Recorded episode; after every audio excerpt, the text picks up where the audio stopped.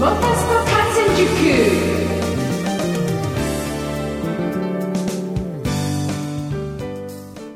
8月11日金曜日夜9時になりました。皆さんこんばんは。喋れるモータースポーツジャーナリストのカズ小林です。え今日は山の日なんですね。まあお盆にもうちょうど今から入るっていうところですけど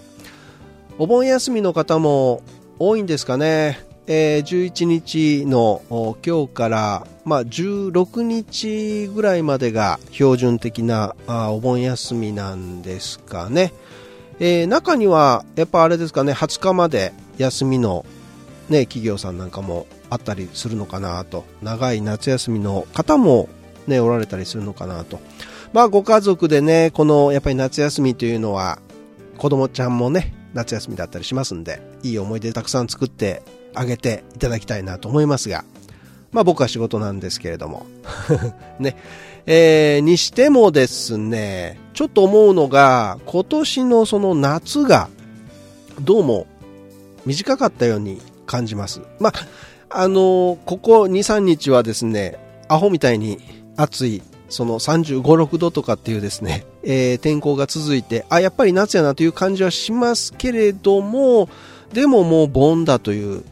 ところでね、だから梅雨が明けて、あっという間にお盆になったというような、そんな感じがして、もうこの暑さは残暑なのかなというところでですね、まだまだその残暑が厳しくって、という日にちが続くんじゃないかなと思いますけど、いややっぱりあの僕的にはですね赤福のかき氷を食べるまでは夏が終わらないかなと、ね、いうところで、えー次の鈴鹿1000キロの時を楽しみにしているんですけれども。いやそれにしてもですねあっち行ったりこっち行ったりと迷走していた台風5号ようやく抜けてくれましてま発生から2週間以上経過してということですから本当にあっちこっち行きましたね、まあ、長寿台風らしいんですけれどもそんな記録はどうでもいいと、ね、影響も大きくて長くこう各地にね大きな被害ももたらしたわけですからね。怪我をされた方もおられましたし亡くなられた方もねおられるわけですからね。もうそんな瞑想銭湯っていうとこですけどね。はい。まあ、ただ今はねその警報とか避難勧告とかっていうのが、まあ、割り方その情報も入りやすくはなってますからね。ただ僕たちあの、えー僕入れていいのかどうかわかんないんですけどあの若い方たちっていうのはねこうスマホなりそういう携帯端末っていうのを持っているのでそこから情報をこう入れられる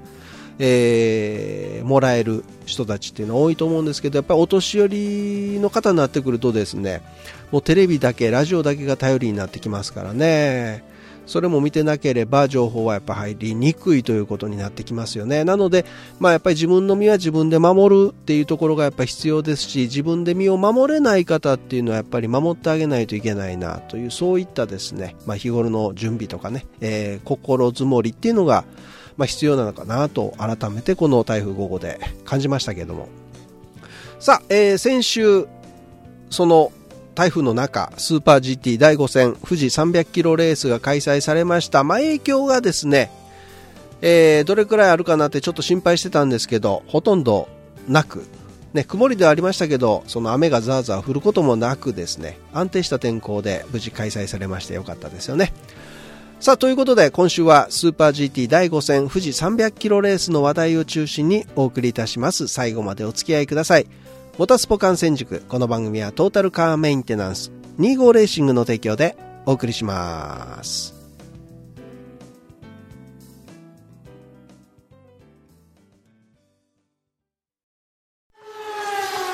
モータースポ観戦塾第1コーナーあ、土屋武さんですか？そうなんです。今週もおられないんです。いや、本当に忙しい方で捕まりにくいんです。申し訳ございません。え富士のレースが終わりましてすぐにですね今度は FTRS が始まりましたフォーミュラートヨタレーシングスクールなんですけども、まあ、過去には中島和樹選手とかね小林可夢選手らまあまあそうそうたるですね今トヨタなどなどでえー現役でね、えー活躍しているドライバーが、まあ、このスクールを卒業しているという、まあ、名門のスクールなんですけどもここで合宿がありまして講師を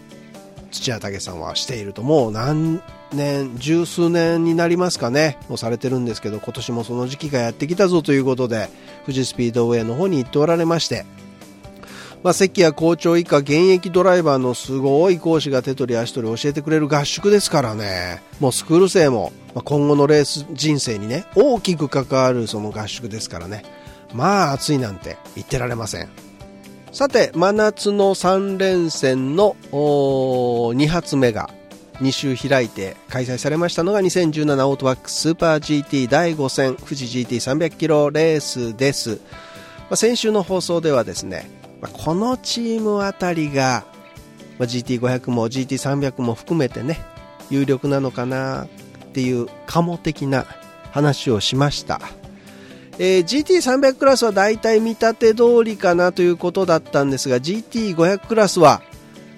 もうすんません僕的にちょっとノーマークだったチームが優勝しました。はい、うん、ちょっと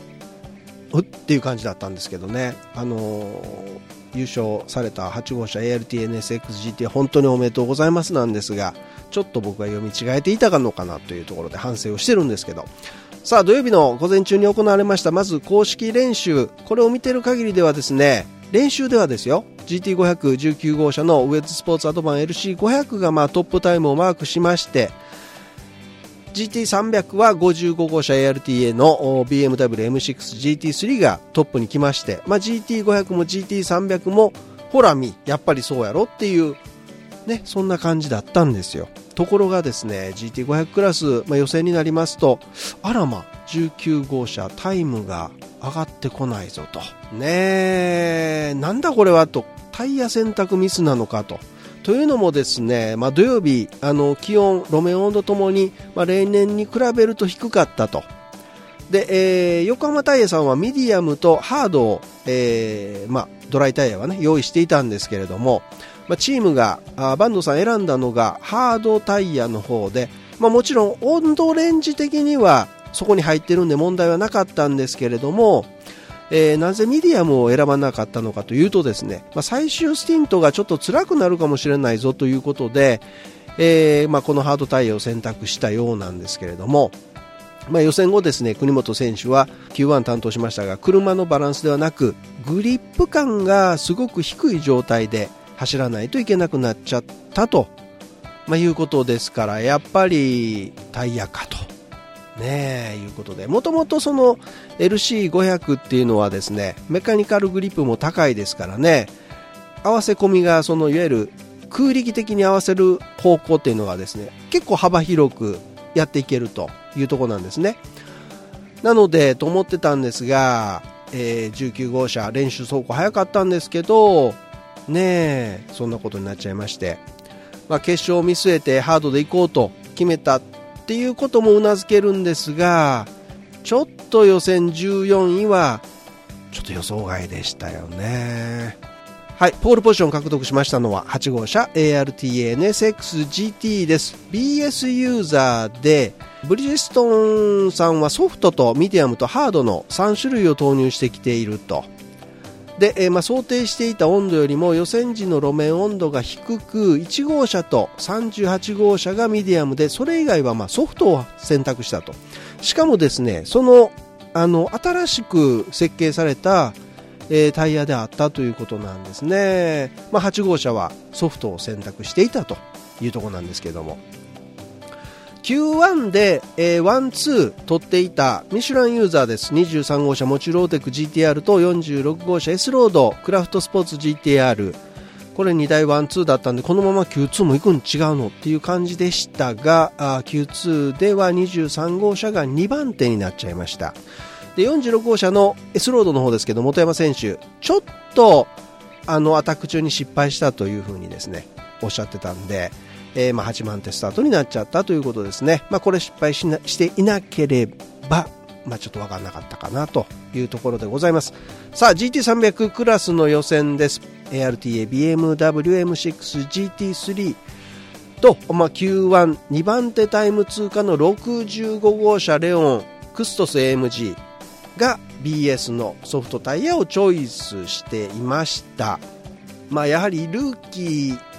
だからということだったのか称号金賞選手はですね Q1 は11位で通過しています。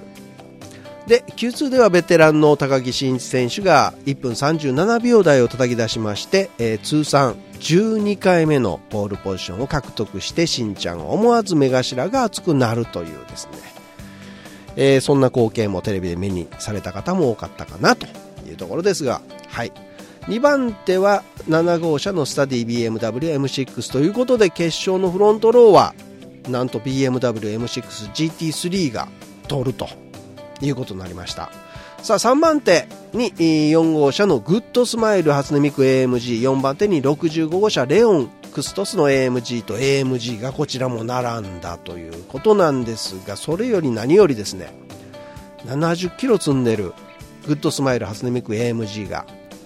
3番手タイムっていうのはねこれは予想外は予想外でしたね。早かった。さあ練習走行時横浜タイヤはロングをした時に感覚はちょっといまいちだったと片岡選手は言ってました。はい。さあ決勝どうなるのかというところですけど我らが25号車ビバック 86MC はですねマザーシャシーは Q1 13番手 Q2 は12番手ということで、まあ、Q1 突破できましたけどね。いややっぱり82キロ厳しいと。でもマザーシャーシの中ではね、えー、この重たいハンデキャップを背負ったあ25号車とハンデゼロのしんちゃんもアップルロータスこの2台だけだったというあとはもうことごとく Q1 で落ちてますからね。さすがに82キロでよくぞここまで来たなというところではありました。曲はドン・ヘンリーで Where I Am Now でした。さて決勝です。GT500 クラスはポールスタートの8号車野尻選手は順位を落とすこともなくですね安定したラップで順調に周回を重ねていきます。もう前半には2番手モチュール GTR に6秒ちょっとのギャップを築きましてね、まあ、その後方では、ま、GT300 をこうかわしながらですねいわゆるもう接近戦の展開ですよ、はい、でちょうど折り返しにトップの8号車 ALTA が野尻選手から小林選手に交代します、まあ、ピット作業も早くてですねもう悠々のトップをキープして復帰いたします、まあ、しかし44周目にですね ALTA のペースがガクンと落ちちゃうんですね。おっとっとと。一気に持ちうる GTR のとゼント LC500 が追いついてくると。ね、バックマーカー処理とおそらく、まあ、タイヤのピックアップトラブルがそのペースダウンの原因だと思われるんですけどね。その ARTA のねペースダウンが。で、えー、しかしですね2番手のもちろん GTR 松田次夫選手のペースもだんだん落ちてきましてね。で3番手前途 LC500 の石浦選手もそこへ張り付いて狙うぞと。いつでも狙うぞというそんな雰囲気で。ただストレートが速い GTR それと、まあ、やっぱりマサー強選手うまいですよ。絶妙なブロック。これに阻まれまして前頭石浦選手は抜くことができないと。ね。さあトップ ARTA 小林残り5周で100ある出口で GT300 をかわそうとラインを外しちゃってもう車体半分コースオフですよ。でもってそんなことですから大量のマーブルをね、タイヤカスとかねそんなもんですよ。それをタイヤにつけてしまいまして。そりゃもう片っぽにそんなものがね、えー、ついちゃうとガタガタガタガタ言うわけです走ってるとね。そペースもガクンと落ちると。チャンスとばかりに持ちうる GTR の松田は周回ごとにその差を縮めてきます。ARTA 小林なんとかですねそのギャップを保ったまま最終コーナーを立ち上がりましてトップチェッカーということでハラハラドキドキでしたよ。もう野尻選手もモニターが見れないぐらいでねもうお願いだからなんとか優勝そのまま逃げ切ってというですね 願いも通じましてトップチェッカーでした。2位が、えー、23号車のモチュール GTR 松田次ロニー・クインタレリー組ということでその差は1.5秒でした。ロニー選手はちょうど8月の9日が誕生日だったんですね。はいロニー選手おめでとうございます。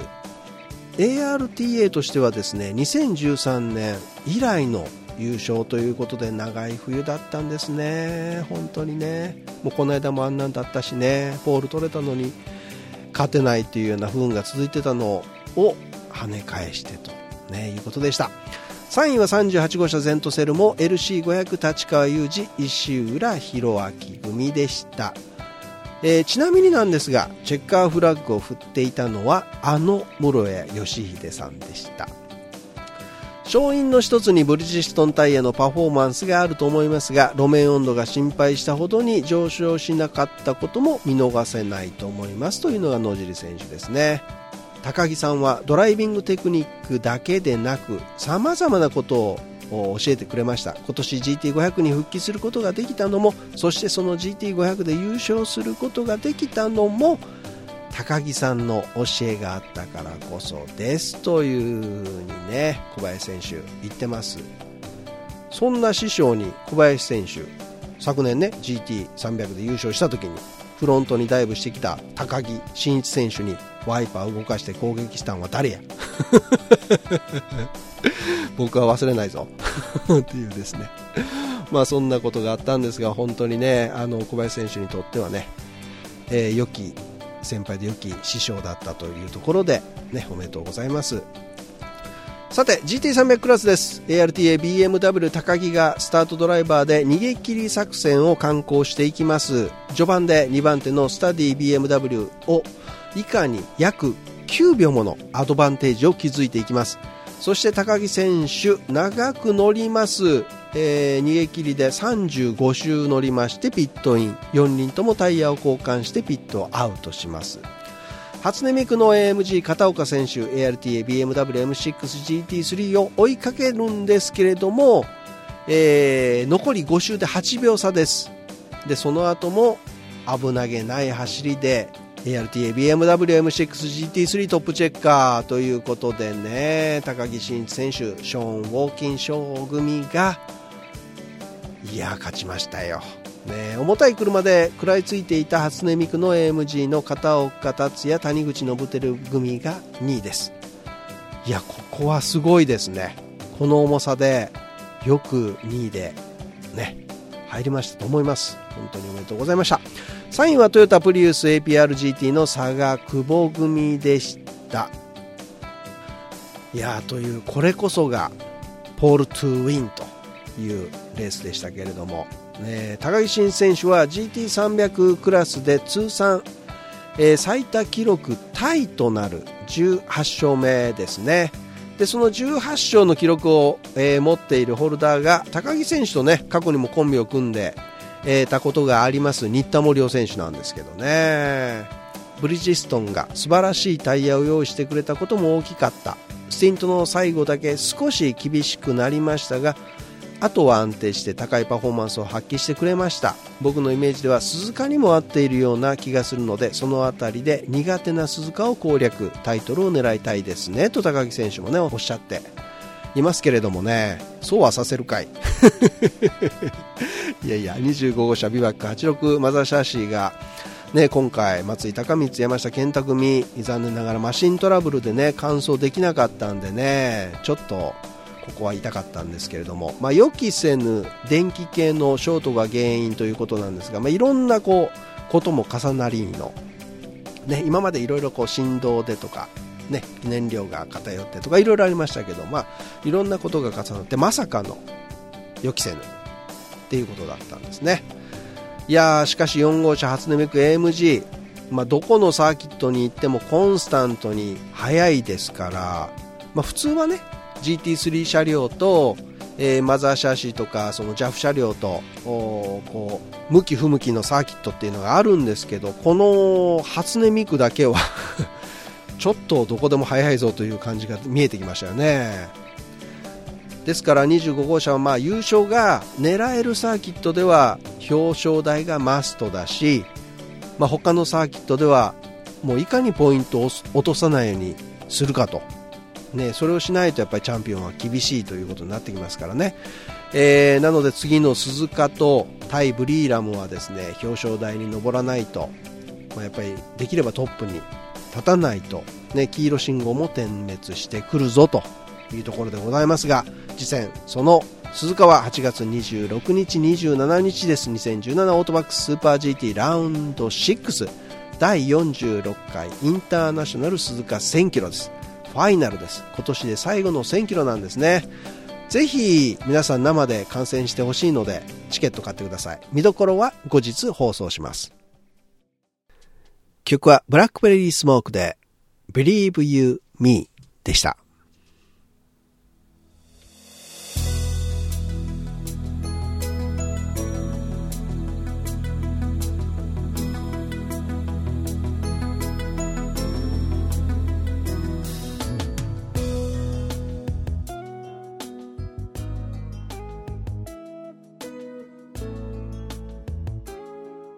はい、ということで、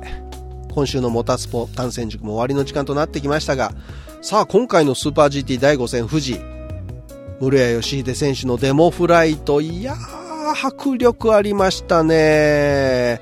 もうまさに陸上のモータースポーツと空のモータースポーツ、もう初めてのコラボということで、まあ、10分少々の飛行ではあったんですけれども、十分見せてくれました。ね、スーパー GT とかまあ、スーパーフォーミュラーのレースを生で今まで見たことがある人でもこの室谷さんのアクロバティック飛行は度肝を抜かれたんじゃないですかね。まあ、あのいろんなところでね、えー、スーパー GT のオフィシャルでも、えー、っと富士スピードウェイの方でも動画アップされてましたからね、ぜひその、えー、アクロバティック飛行の方をね見ていただきたいと思います。さあ、富士のストレート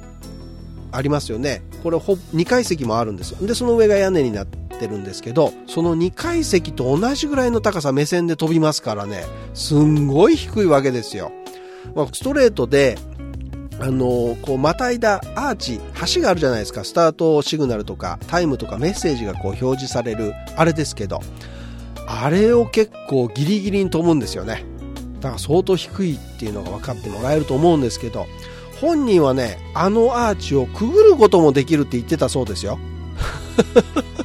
いや、それはさすがに遠慮いただいたというふうに聞いてますけど。危ないっしょ。さすがにね。いやー、クレイジーですね。ほんと、いい意味ですけどね。はい。いや、レッドブルエアレースでもですね、あの千葉でね大会今年も6月ありましたけどあそこまで近いところではなかなかあの飛ばないですからね。いや今回は いいものを見せてもらったなと皆さん思っていただいたんじゃないでしょうか。まあ車とはまた違った迫力をね味わってしまったあなた。ぜひレッドブルエアレースもね一度生でご覧ください。来年ですけどねぜひ生で。さあモータースポカレンダーです。今週は二輪の MotoGP 第11戦オーストリアグランプリ以外は何もございません。お盆ごゆっくり。ということで今週はここまでになります。お相手は喋れるモータースポーツジャーナリストのカズ小林でした。いや皆さん熱中症気をつけてください。See you next week! バイバーイ